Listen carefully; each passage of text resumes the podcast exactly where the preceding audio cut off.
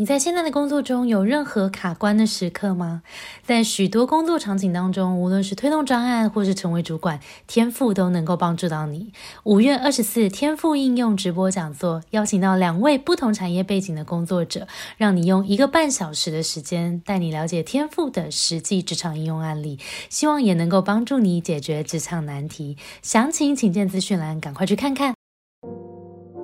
其实你做这条路，这过程，就算你有不成为工程师，你在研究的过程中，它也会帮助你下个职涯会更好。你不用去刻意要求自己，就是要成为很 top 的工程师，而是运用你自己身上的天赋，然后去结合你目前想要投入的职种，在市场上找到对的位置，那可能会比找到最高薪的工作来来的更好。好，我是 Grace，欢迎收听。最近工作还好吗？最近工作还好吗？是我们很常和朋友聊天的开场白。但除了好与不好以外，很多说不出口的、没有被了解的、不知道和谁说的，希望都能在这里聊给你听。节目每次会邀请一位在职场上努力发光发热来宾来和我们聊聊最近的工作与生活。今天非常开心邀请到我的好朋友是六角学院的院长韦杰老师。Hello，大家好。我是六角学院的校长韦杰老师，没错。呃，六角学院其实是帮助工程师实习的一个学院嘛。我们等下请听他好好再介绍一下。但是这个人呢，过去其实根本就不是做这个的，还有很多跨领域的经验。所以今天也来好好聊一下韦杰的呃跨领域的经验，当初在思考什么，以及天赋对他的影响。好，那我们就请韦杰老师自我介绍一下。啊，各位听众好，那我是六角学院的韦杰校长。这边也可以分享一下六小学院是什么样的单位哦。嗯，早期可能在七八年前吧，根本完全没有所谓的线上学习。那时候其实我在大学有再去教大三、大四的学生，蛮多教授说：“哎，你为什么不来中部或北部开课？”可是我就没有那么多时间，所以后来想说：“嗯，那不然我试试看线上好了。”在那时候我就在 Udemy 国外的一个城市的学习平台。所以我跟我的 partner 就一起把资源往上面丢，然后后来就发现到，哎，蛮多人就是习惯那种线上授课方式，就有点歪打正着。所以六角学院主要是透过影音课程跟直播课程，帮助台湾在地里想要成为工程师的人，如愿可以成为软体工程师这样子。没错，所以如果有对于成为软体工程师有兴趣，我们也会把六角学院的资讯放在资讯栏。谢谢。那我们就聊聊你在过去就是成立六角学院之前，你做了哪些事？想一下在十四十五年前嘛，那时候其实是想要先去麦当劳打工的。就刚好我妈妈是做美容 SPA，然后她就认识一个老板，他是做系统开发公司。我妈就说：“不然去那边上班了。”嗯嗯嗯，所以我就一直跟着他去学习。哦，所以那时候有点像是觉得这个老板身上有东西学，就先跟着这个老板学东西。对对对，那时候是做很多不同的事情吗？其实我一开进去算是完全白纸一张了。嗯，我那时候大学科其实学三 D 的，三 D 多媒体设计。嗯，老板觉得我基本上什么都不会，就让我去各个部门去打转。哦，对，那时候就有什么 PM 的专管理的部门啊，然后城市部门，然后设计部门。嗯，所以我大概是软体开发公司各个部门我都有去玩过一遍。后来。才选择往工程师这条路发展，这样子怎么选的？为什么后来选择工程师？那时候负责到前端工程师的工作，然后有有趣的地方是在于说，其实我自己本身没有美感，然后还有点色弱。OK OK。可是我很喜欢把就是设计师画好的画面啊，就是把它做成网页的样子。嗯，我很喜我很喜欢那种复刻那种感觉。哦，实际上来讲，大概摸索了四五年才决定往软体公司发展。OK，那从这边你决定了之后，到真的成为软体工程师，这中间花了多久？跟你做了什么努力？大概是花四五年的时间。OK，因为那时候其实没有所谓的没有什么前端后端认证啊。对对对，所以你只能就是自己认可自己，觉得自己有。到这个程度，嗯，我那时候很常举办社群活动，嗯，我就邀请大家来，然后我那时候就是在台上说，哎，大家好，就欢迎来大家来参加这聚会。那我是前端工程师伟杰。好像是在那 moment，对对，在那个 moment 车才觉得，嗯，好像真的可以称自己叫做软件的工程师。哦，就是在你可以跟大家很自在的介绍自己是这个身份的时候，你才真的觉得自己是一个前端工程师。那我就想要替呃一些听众发问，因为也有蛮多人想要跨领域成为软体工程师。那你会建议大家呃，譬如说一开始怎么去寻找资源，然后要譬如说要做到什么程度才能开始找工作？哦。哦，了解。嗯，找工作来讲，以目前来讲的话，比较重要是在于作品集。那作品集最好也不要是，因为其实现在蛮多影音课程的嘛。那影音课程里面可能里面都有一些作业，啊，有些人就会是直接拿这些作业去当做作品集这样子。嗯嗯。那我们是比较会建议说，那个作品是最好是你有解决你周遭或者是生活自己的问题。比如说，我们在培训的时候，有一个学生说，她男朋友是做意大利餐厅的，嗯，所以她想要帮她男友去做个 POS 系统。哦，对，那那种真的可以应用的，对，真的可以应用的。他今天去面试的时候，他跟面试官也会比较可以符合，他利用自己会的技术，然后去解决一个真实的商业逻辑问题。嗯，所以我们都会鼓励学生说。尽可能去发想你做到自己遇到问题，把它去做成作品，你这样也比较好，有个故事去跟你的面试官去。诠释你为什么要成为软体工程师这样子，这个真的蛮重要，因为我们很常在讲跨领域转职的时候，其实那个为什么，那个为什么，可能除了这边的薪水比较高之外，可能 可能会有其他的原因是吗？还是薪水比较高也是可以是一个原因？我们这边观察，如果想成为软体工程师，除了薪资确实跟服务业来比的话，当然是有一些天花板的差距。那我听起来比较多想成为的工程师，另外一个诱因是在于他可以远端工作这样子，真的。对，通常来讲会有三成到四成人会希望工作是全远端或者是混合制，真的。像对老学院本身的话也是混合制的工作，两天的时间可能是在家里，然后三天进办公室。嗯嗯。那我想要回来聊一下，说因为刚刚你有说你在第一份工作换了很多部门嘛，对，然后大概也待了有四五年的时间，对吗？对，没有。那那个时候你在要决定跨领域到另外一个地方的时候，因为蛮多同学都跟我们说啊，我要去做一件完全不一样的事情，要跨领域的时候会蛮担心的。这个担心可能有很多层面，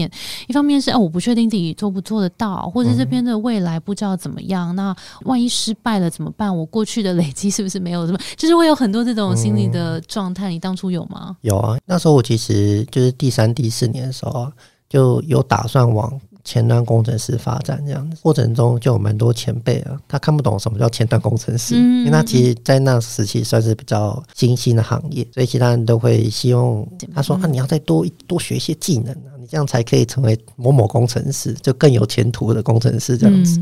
所以我就是尽可能探索哪些东西是我啊，就算没有钱，我还是会做的很开心的。那我觉得这过这段过程，就是我一直去做探索。嗯，我们很多学生会觉得说，我探索，我去做这件事情，好像就要有个结果。哦，对对，那就是啊，我要赚大钱，我就是要拿高薪，拿外商工作。对，我还是会尽可能洗脑他，就说，其实你做这条路，这过程，就算你有不成为工程师，你在研究的过程中，它也会帮助你下个职涯会更好。怎么说呢？譬如说，我们在学习城市的时候啊，其实都会 Google 找答案嘛。对，像是 ChatGPT 也是。对对。你在找答案的过程中，你会脑内会自己去建构一个知识体系。对。那这知识体系会帮助你去挑战更困难的问题哦，所以你一直更新自己大脑在解决问题的能力的时候，你就算之后不做成工程师，你在找下份工作，你原本工程师的背景也可以让你下份工作可以更顺利，或者挑战更更有挑战性的质量。很同意耶，因为有时候我们在呃可能熟悉的领域做久了。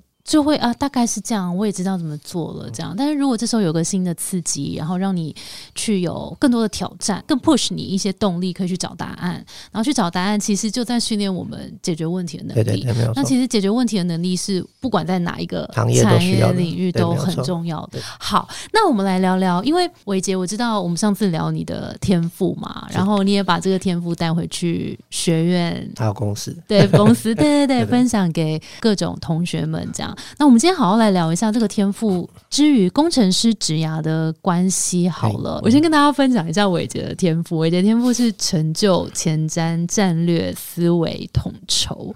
然后上次我们在聊的时候，就发现伟杰的成就跟前瞻非常的明显。对对对，就是成就的意思，就是只要有一个目标，他就是会想办法达成。然后看到事情完成的时候，就会很有满足的感觉。前瞻就是不断的想着未来。然后那时候伟杰，我就记得。得印象很深刻，是伟杰跟我分享说，你看到前瞻这个时候的时候，你就想到，其实那时候你在创立六角学院的时候，你就一直不断的在想着这个学院的将来发展会是怎么样，然后跟每一个同学在聊他们的职业的时候，也都会一直带他们想说，你们的未来会怎么样？要邀请大家一起，就是用你的前瞻帮助大家看到他们的未来。对，没有错。那你自己对于认识这个天赋之后，你有没有什么样子？就是深刻的发现，跟他，你觉得他怎么影响你自己的职涯？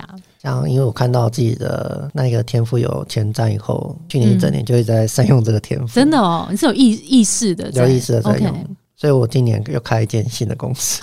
等一下，来的好突然，为什么呢？其实我这六七年其实都尽可能都是做土系的生意。那我想说，我确实把很蛮多学员就是有成为软体工程师，然后进到职场去。跟，学院也是一样可以进入到下一步，所以我是觉得说，如果要让学生有好的成长，就是我也希望可以帮我们找好的舞台。所以下一步的话，我是希望可以去，我们是建议是人才推荐公司哦，所以我们希望就就有这样去接触到好的企业，然后把有潜力的学生推荐到好的企业去，有一点像人才推荐、人才媒合这样子，没有错。那你就把这个事业体跟原本的学院做一个分隔，做一个分隔这样子。哦，好酷哦！没错。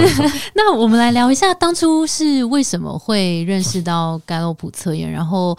以工程师这个理性脑来说，你们是怎么看待这个测验？那这是去年有看到盖洛普测验，是因为我们吗？其实是我们的那个社群行销人员有看到，就你有在那个好好有开类似的课程，然后他说：“哎，这个老师好像不错，要不要邀请来六角学院分享？”那后来就是那个小兔就可以推荐我这个测验，嗯，然后后来做觉得哎，真的觉得还蛮不错，嗯，所以就推到推到我的其他的学生去做这样子。哦，你在认识高普之前，你有测过其他种的？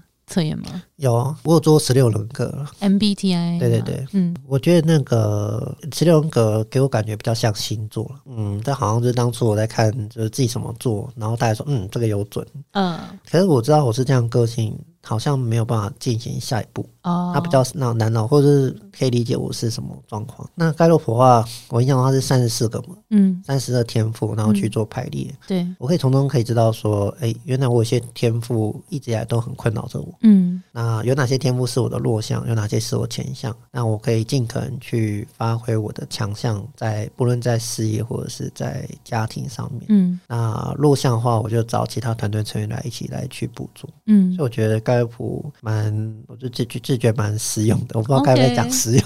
我觉得实用，我完全同意啊。就我当初会选择这个工具，也是看中它的实用性，因为我觉得一个工具最重要就是要能够用它才是一个好工具。对对对。那你自己后来怎么用它？像你刚刚有提到我的第一名是成就，成就。嗯，那其实成就。啊，我去年有尽可能放下，就是不要让自己往前冲。因为我你那时候是有觉得他有点困扰你吗？你困扰到就是从一一张眼，然后到结束，然后回到家都会在想工作的事情。成就我就会昵称他是他的 hashtag 就是工作工作狂，完全同意，完全同意。那你怎么放下他呢？所以我是用前瞻放下它哦，因为我曾经有看过然后一些书，它其中有一个概念不错。他说，其实你每天都一直在工作，跟每天工作六小时或者是五小时，其实你的产能是差不多的，因为你一天的精力就是那样子，你的精力没了就是没了。OK，所以我就尝试做一些改变，就是更有生活品质。对，就是尽尽可能去做切换，因为我发现如果有适时的去做切换的话，就是身体的状态也比较好。所以我的工作的品质变得比较好，反而更有效率。对，因为工作狂就是好像都不想放过自己。有时候 achiever 太过的时候，好像会有一点觉得我自己在放假，有点无法放过自己，就我怎么没有在生产？对对对，然后有点 guilty 的感觉。嗯，我一直来都会这样子。是哦，对。我后来发现，好像要先把休息的时间。也先画下来，把它变成一个 task，然后我就会知道哦，好，那我就是要用剩下的时间跟力气，把我原本应该要做的事情做完。其实有时候更有品质。对，所以我，诶，我觉得后看完那个盖洛普以后，去年都是强调品质哦，品质会比那个还要。虽然那个心态上还是会觉得我好像就是要一直冲，对，我只要本质上没办法改变。对，可是我至少生活作息或者是。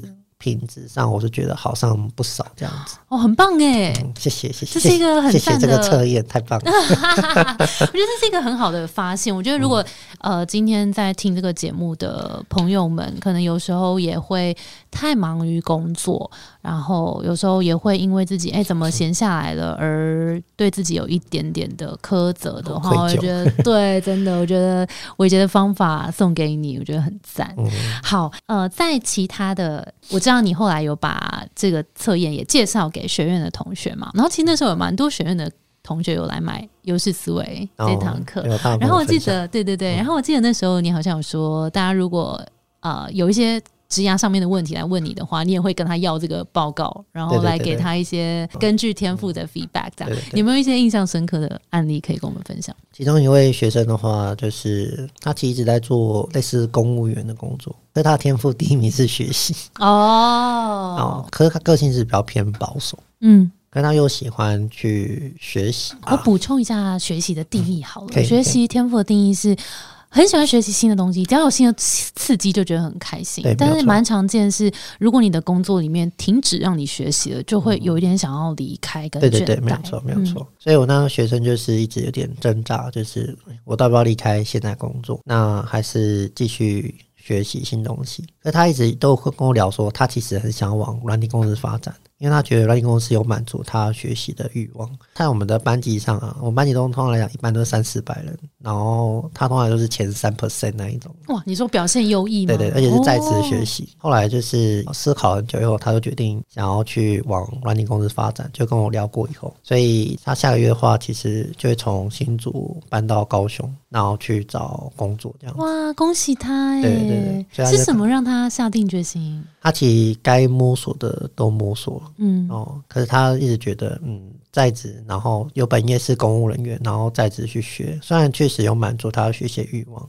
可是他会觉得目前工作一直有个天花板，所以算是看着测验有点下定决心说，啊，我还是顺从我的学习天赋，好这样子我做事情会比较开心一点，这样子找到自己更多的工作里面本身如果可以给你更多学习的动力，可能也会更开心一点。对对对，还有讲我员工的好。好啊，呃，我员工里面我都有让我都有自己掏腰包们买那个三十四，这是全公开的哇，大手笔。然后后来发现大家有共同点呢，可是那个共同点的天赋我却没有这样子。是什么？是交往。你说大家都有交往，对，OK。那我另外一个合伙人他是第一，他那个是放在第一，哦，交往的第一名。对，然后其他人或多或少都在前十，嗯，但我竟然在十八十九。那这个发现有带给你什么？不管是调整或是认识吗？哎，我们员工其实就觉得说，哎，我们看看我们彼此的共同点对，因为有时候我们今天在做招募了，或者是在什么样，我们其实都在思考，因为我们公司比较小了，然后就想说，嗯。我们到时候招募到底有没有一些共同的特质、人格特质？嗯嗯因为有时候我们招募人进来选，嗯，他好像跟我们的人格特质很像，但我们说不出为什么，说不出是什么，对，说不出为什么。所以这个测验我是觉得不错的地方是，我们可以知道说，在我们这体系有什么轮廓，嗯，然后我们可能缺乏哪一些，那透过盖洛普可以知道我们比较缺乏的天赋。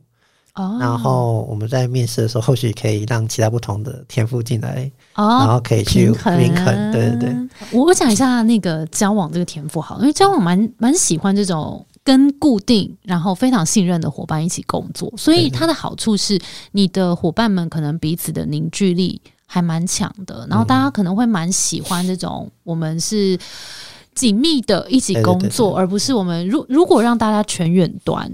可能大家也不一定会喜欢，有这种情况，对不对？原本一开始就疫情最爆发的时候，然后大家全员端后，大家其实还蛮习惯嗯，可后来我们改混合制以后，他们才觉得说，嗯，如果比起来，混合制好像比较适合。好一些。对对对，因为全员端还是有一些需要脑力激荡的时候，那那脑力激荡最好还是需要实体去脑。哎，你看，你就是讲到脑力激荡，我吗？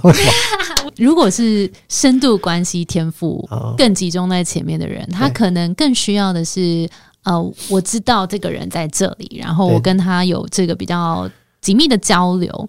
刚刚还有忘漏掉前瞻，就是你的前五里面有三个其实都是战略思维的，对，没错。所以其实对于呃大家的 brainstorming，然后大家可不可以这样子更及时的交流，脑脑袋的交流同步，可能更重要。嗯，所以我的员工有一个就蛮厉害的，他有一个回顾，他回顾是第一名。嗯。那我的回顾很后面，我有点忘记，可能二十几名、三十几名那里，他其实帮我蛮多事情。嗯，举例来说，像威斯，你有线上课程嘛？那我也有。嗯，那我做法是，哎，我尽可能会往前冲，然后去进，就是开发很多新的课程。前瞻嘛。那有时候我可能会太冲，然后没有人可以帮我回顾说哪些是好的，对，哪些是不好的，真的。所以那个回顾很高的员工。他帮我把一些好的留下来，所以我们营运其实做的很不错。哎，你这是超棒的应用哎！你已经是炉火纯青的盖洛普使用者，真的啊！因为像刚刚讲的，你的前瞻、成就、战略，其实都会让你看准目标。就往前，这三个是完全在帮助你做这件事情。所以，呃，你的回顾回顾刚好是往后看嘛，你的前瞻是往前看，然后有些人就是习惯往后看的。那往回看的，就可能很能够从历史去找脉络，然后找我们做的好的、做的不好的，怎么修正，这样。这就有人在。把后面把关，然后把营运做好，这就是其实就是我们在讲盖洛普在组织里面的应用，其实就是让大家站对位置。对对对，像这样子，我们就知道哦，伟杰就是你往前冲，不要让你做后面营运的事，你可能会崩溃。但是伙伴就可以做营运的事。那这东西其实我有帮助，就是员工找出他自己的价值。其实有些员工也有因为这样而放下。他会说：“伟杰老师就是一直往前冲，可是我觉得我一天为什么就只能做这些事情？嗯，我是比较废这样子哦。等他看到我的是成就以后，他就有点放下。好了好了，这个这就让伟杰老师去吧，我就做别的事。这样，然后就说，因为有他回顾，所以我们的营运才可以做的比较好。这样子，我觉得这好棒哦！你也能够让大家看见自己。”角色价值，然后可以有价值观的一面，这样很棒。那因为韦杰老师自己也是。全端工程师出身嘛，然后现在也辅导超多的学员，看到很多工程师的职业发展。那我们就来聊聊，呃，工程师的职业发展有没有分成哪几类？那如果现在有想要往工程师这这条路上走的话，大家可以怎么样去思考自己的未来？那他会不会跟天赋也有一点点关系？你会怎么说？如果身为工程师，我们怎么思考工程师的职业？哎，其实我们在六好学院上面的话，最近有一个状况，就是工作很不快乐。有些学生就是进入职场后，然后就工作不快乐，因为确实就像 Grace 讲，有些就是看到高薪，看到一些比较好的诱因就跳进来，可是做一做才发现，就是自己做的完全不快乐。他有做过类似盖洛普的测验，然后在测验里面的话。它里面的情况，它其实学习在蛮后面的，嗯，它就是没有绿，就是绿色区块，就是战略思维区块。那它的东西其实蓝色很多啊，深度关系很多，对，深度关系很多。他跟我分享说，他其实比较喜欢做自工类型的，嗯，跟人有关、跟人有关系的，或者是 HR 有关系的。嗯，他那时候就一直在挣扎，说，哎，我到底要不要继续做工程师？我已经做了一两年了。后来他发现说，因为工程师可以接触的人没有那么多了。讨论起来就会建议他说：“哎，那不然的话，你你可以试试看，就是自工的性质，不论是在职去接触或怎样去就好。所以在这职要来讲的话，那我会建议可以先做一下盖洛普。我是觉得认识自己还蛮重要的。嗯，哦，那你在认识自己的时候，才确确保说自己是不是工程师这条路。那我可以分享工程师的话，以前端工程师这领域来说的话，他会需要。不停的去学习新的事物，不是说那种人的应对那一种，而是你就必须很死的去把这个硬技能需要的知识，有点像字典的方式，就是灌进到你脑里。嗯，然后你在写程式会遇到很多的错误，你必须解除错误，然后去答对你的逻程式逻辑。嗯，这过程会持续将近三年。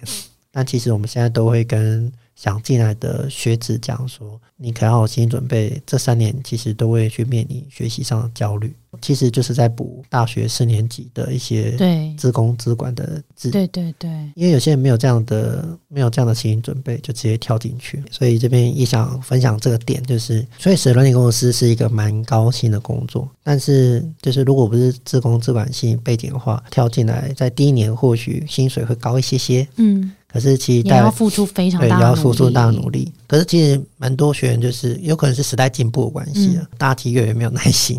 的确是。那我自己在看，就是蛮多有做盖洛普的工程师来说，我自己觉得还不错的学生，就是会有学习。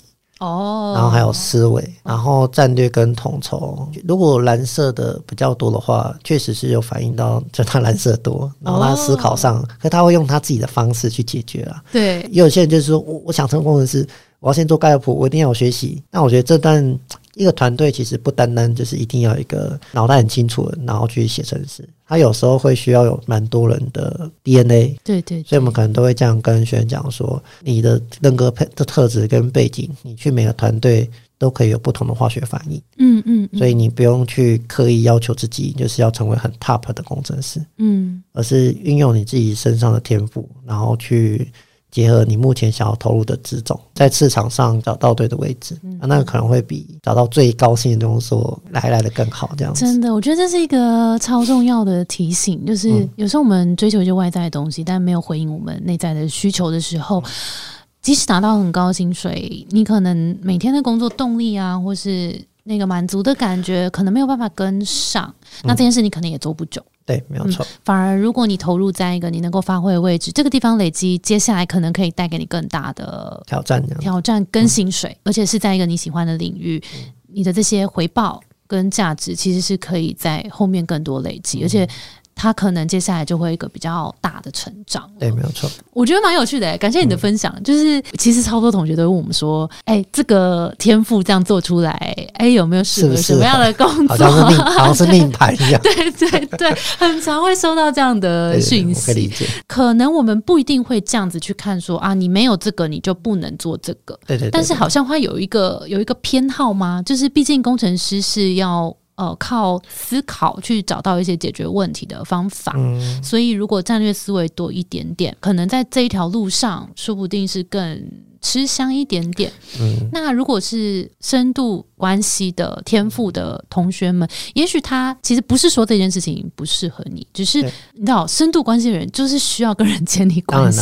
所以，如果你一直在 coding，一直在对电脑，就很常会觉得少了一点什么。所以，你还是可以做 coding 这件事，但也许你的工作内容里面是有去，譬如说跨部门合作啦，或是去协助到客户啦，或是再有一些 PM 的角色加进来的。也许你的工作里面。有跟人接触到，那就会是比较适合你的位置。呃，因为你就想，如果今天都是呃单纯产出的工程师好了，他都不跟外界交流，然后不确认需求，很有很有可能就在这边浪费时间。大家都好很努力的 coding，可是这个产出可能不是别的部门或是整间公司要的，所以这个沟通的。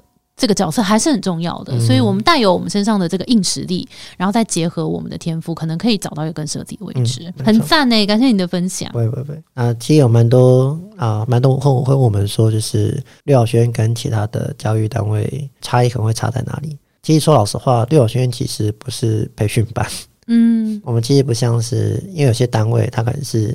三个月密集的在那个地方学习，嗯，那我们其实提供的课程，其实我们的 TA 比较多啊，都是在职的，嗯，哎，我们是希望尽可能成为大家的 support，就是我们希望支持大家，就是可以学习，嗯，所以有些人是透过六角的资源啊，帮助他可以在某些技能上也可以更好，嗯，我们这边蛮多两个，就是有小孩的妈妈或爸爸，那他也想要去找自己工作上的机会。所以他就是透过我们的教学，可以去做在职的学习，这样子。所以感觉就是没那么大的压力，说你一定要辞职才能来学习，就是尽量用下班的时间陪大家进修。对，所以我们今天其实蛮多的是在职去做学习。那我觉得这是我们跟其他单位比较不一样的地方，蛮多的其实都全职学习比较多。嗯嗯，如果真有兴趣，我们会倾向是让他先培养一个学习的习惯。所以我们在设计课程呢，我们甚至有那种每日任务，你只要花那种二十分、三十分钟就可以有一个知识点。所以我们是有点游戏化学习，保持好学习的习惯，让我可以持续的去推进城市能力。嗯嗯，所以我们六角轩其实花蛮多心力在。你如果是在职者，我我会花很多的时间跟你讲，你要怎么安排自己时间去学习。那今天如果大家对于听完天赋跟自己的角色啊定位有兴趣的话，我们最近也会有一个新的 campaign，就是跟优势思维相关的。那我们也可以把这个资讯放在资讯栏，那也连同六角学院的一些资讯，我们一起放在资讯栏给大家参考。最后一题，你有没有很认同的一个 quote 可以送给我们的听众朋友？好，那我这边可以跟呃各位听众分享的是。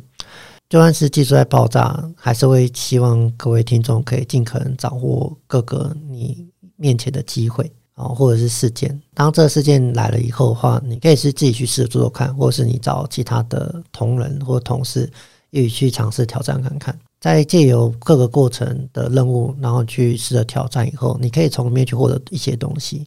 那借由蛮多错误尝试，找到正确的道路的情况下。你这条道路才可以走得越来越平稳。呼吁各位听众，就是从过程中去学习，嗯，实际行动，然后从行动中。发现错误跟做得好的地方，对对对，然后从里面去学习，就比较不会害怕接下来的变动。嗯，与其一直焦虑不足，不如就像我的成就、成就的天赋，就是先做再说。OK，好，非常感谢今天伟杰精彩的分享，让我们更知道了天赋的应用。那如果大家想要对天赋有更多的了解，也可以到资讯栏去看看我们的课程跟服务。那我们今天节目就到这边喽。我们的节目是最近工作还好吗？如果你在职涯。上有遇到任何的烦恼，欢迎到资讯栏看更多相关的服务。谢谢你的收听，我是 Between Goals 的 Grace。我们相信职场不是一个人战斗，一群人一起前进，绝对比一个人走得更踏实安心。我们会陪着你一起把职业走得更顺利。如果你也喜欢我们的话，欢迎订阅我们的 Apple Podcast，也分享给你身边的朋友或留言给我们，也可以到节目资讯栏追踪我们的 IG 和社团。那我们就下周见喽，拜拜，好，拜拜。